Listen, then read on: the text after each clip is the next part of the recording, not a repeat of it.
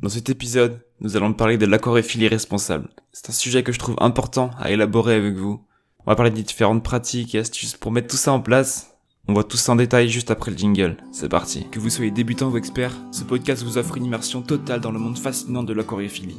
Des conseils pratiques, des astuces inédites, des interviews d'experts et bien plus encore. Venez nous rejoindre et plonger dans cette aventure. Vous allez découvrir les secrets pour créer un bel aquarium naturel, sain pour vos espèces qui vous correspondent. Si le podcast vous plaît, je vous invite à vous abonner pour ne rien rater. Pour me soutenir, le type de partager le podcast, lui laisser une jolie note ainsi qu'un commentaire. Je vous en remercie.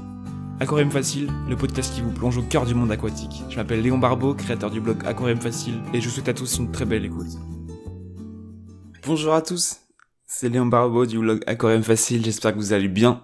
Bienvenue dans cet épisode consacré, comme vous l'avez compris, à l'aquariophilie responsable. Euh, c'est un sujet crucial, on a tous, euh, je pense, une certaine sensibilité à l'environnement si on est dans la choréophilie. Si vous êtes là, forcément, je pense que les poissons, la nature, ça vous intéresse. Donc c'est un sujet qui, je trouve, méritait un épisode. Aujourd'hui, on va parler de la choréophilie responsable, la protection des écosystèmes d'origine, comment on pourrait réduire l'impact de notre euh, passion sur l'environnement, les différentes alternatives et les bonnes pratiques à mettre en place. Donc tout d'abord, comment rentrer un peu plus dans le, comment démarrer le, la choréophilie responsable. La première étape, ça va être de se renseigner. Et si vous êtes là, je pense que c'est ce que vous faites déjà, sûrement. En effet, il va falloir se renseigner sur les besoins des espèces que vous souhaitez maintenir, sur leurs euh, exigences concernant les, la captivité et l'aquarium. On évite à tout prix les espèces qui ne conviennent pas à la captivité. Il y en a plein. Comme vous avez pu le remarquer, il y a des centaines d'espèces et de variétés de poissons différentes. En aquarium, il y en a un sacré paquet aussi, mais il y en a plein qu'on peut pas mettre en aquarium. Donc,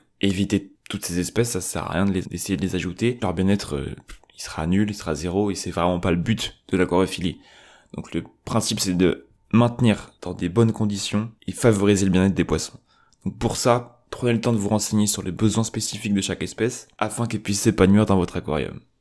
Ensuite, on va privilégier l'achat de poissons issus d'élevage durable et non pas des poissons capturés dans la nature, des poissons sauvages. Cette pratique elle est souvent parfois associée à de la surexploitation. Donc vraiment, on évite, on n'est pas là pour ça c'est pas l'objectif. Donc privilégiez les élevages respectueux de l'environnement et des espèces. Donc renseignez-vous selon où vous habitez, il y en a qui sont plus ou moins proches, donc euh, je vous laisse aller regarder tout ça.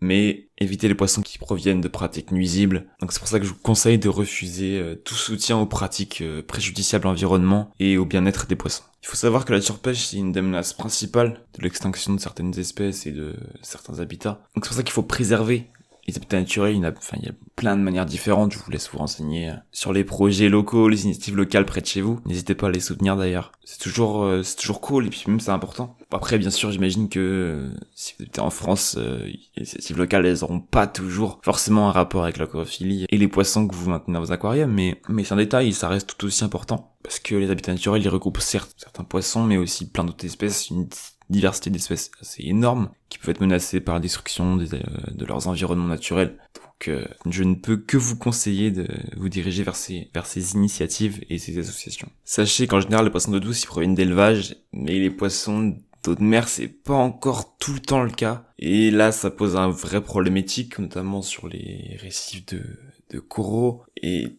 certes, c'est une minorité de poissons qu'on retrouve dans les aquariums, mais ceux qu'on retrouve, ceux qui sont pêchés, ils sont souvent transportés dans de mauvaises conditions, ils viennent souvent d'assez loin et ils sont pas toujours euh, très bien traités, donc attention vraiment, essayez de vérifier d'où proviennent vos poissons.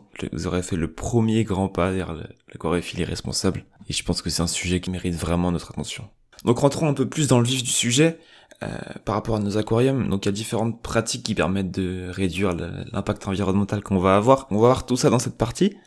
Tout d'abord, la consommation d'eau. Il faut savoir que les changements d'eau sont hyper importants. Ils permettent notamment de maintenir un équilibre et des conditions de vie adaptées à vos poissons. Mais mine de rien, à force, ça commence à faire une belle quantité d'eau, euh, qui peut entraîner un gaspillage d'eau si l'eau n'est pas forcément bien réutilisée ou bien utilisée. Donc la plupart du temps, on va utiliser l'eau du robinet et la laisser reposer euh, quelques heures avant de l'intégrer dans l'aquarium pour, éviter l'ajout de mauvaises substances. Mais il y a aussi qui utilisent l'eau de pluie mais attention à ce que votre eau soit pas polluée. Le risque majeur avec cette technique-là, c'est que l'eau va être polluée, vous ajoutez une mauvaise substance dans votre aquarium qui va être plus ou moins nocive. Je vais pas rentrer dans le détail dans cet épisode-là, mais je vous invite à vous renseigner quand même. Ça peut être une solution pratique et ça reste envisageable. Et pour l'eau que vous avez siphonnée pour votre changement d'eau, vous pouvez la réutiliser. Ça va être une eau qui va être très riche pour vos plantes notamment. Donc n'hésitez pas à arroser vos plantes avec l'eau de l'aquarium. Puis après, libre à vous, à votre créativité de réutiliser l'eau comme, euh, comme bon vous semble. Si vous voulez minimiser au maximum vos changements d'eau, évitez les poissons pollueurs comme les poissons rouges, c'est des gros pollueurs, et mettez en place une filtration qui va être efficace euh, parce que sans filtration, les changements d'eau vont devoir être beaucoup plus récurrents et beaucoup plus nombreux. Donc voilà pour les changements d'eau. Ensuite, on va voir la consommation électrique avec le filtre, le chauffage et l'éclairage. Donc ce que je vous conseille, c'est surtout d'opter pour un éclairage LED. C'est plus économe, c'est plus écologique. Avec des LED, ça permet déjà d'économiser une grande partie de la consommation que vous auriez avec d'autres types d'éclairage, sans perdre forcément en puissance ou en efficacité. Ça va être aussi bien, voire même mieux parfois. Euh, donc n'hésitez pas à opter pour des LED et vous pouvez aussi baisser la température, enfin éviter si jamais votre poisson tolère une eau entre 22 et 26. Pas besoin de la monter jusqu'à 26 degrés. 24, ça suffit largement.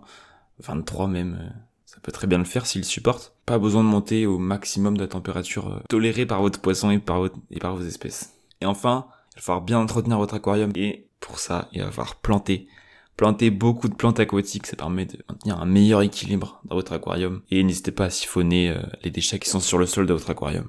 Une autre technique intéressante euh, et naturelle, ça va être euh, la filtration biologique. Il va falloir rajouter des supports de filtration biologique dans votre aquarium, dans votre filtre surtout. Donc je vous renvoie sur l'article que j'ai écrit sur le sujet pour plus de détails. Mais en gros, cette filtration biologique, elle va permettre l'apparition et la colonisation de bonnes bactéries qui vont permettre d'éliminer les substances toxiques comme l'ammoniac et les nitrites pour les transformer en nitrates qui sont euh, assimilables par les plantes et non toxiques pour les poissons à petite dose. Et donc pour ça, je vous conseille d'acheter en vrac, pareil pour la ouate et la mousse, euh, ça vous coûtera moins cher, ça fait moins d'emballage. Donc voilà. Donc voilà, on a fait le tour des grandes lignes de la responsable et des bonnes pratiques à mettre en place. Après, il existe plein d'autres petites techniques, donc je vous invite à vous renseigner davantage si jamais ça vous intéresse. En attendant, si le podcast vous a plu, et je vous remercie d'être arrivé jusque-là, euh, si le podcast vous a plu, je vous invite à vous abonner pour ne rien rater. Allez faire un tour sur le blog pour découvrir plein d'autres contenus sur la coophilie. Et vous pouvez laisser une petite note, un petit commentaire sur iTunes. Euh, ça ferait toujours plaisir. Ce serait très gentil. Je vous en remercie d'avance. Et écoutez, je vous dis à la prochaine pour un nouvel épisode. À bientôt. Ciao.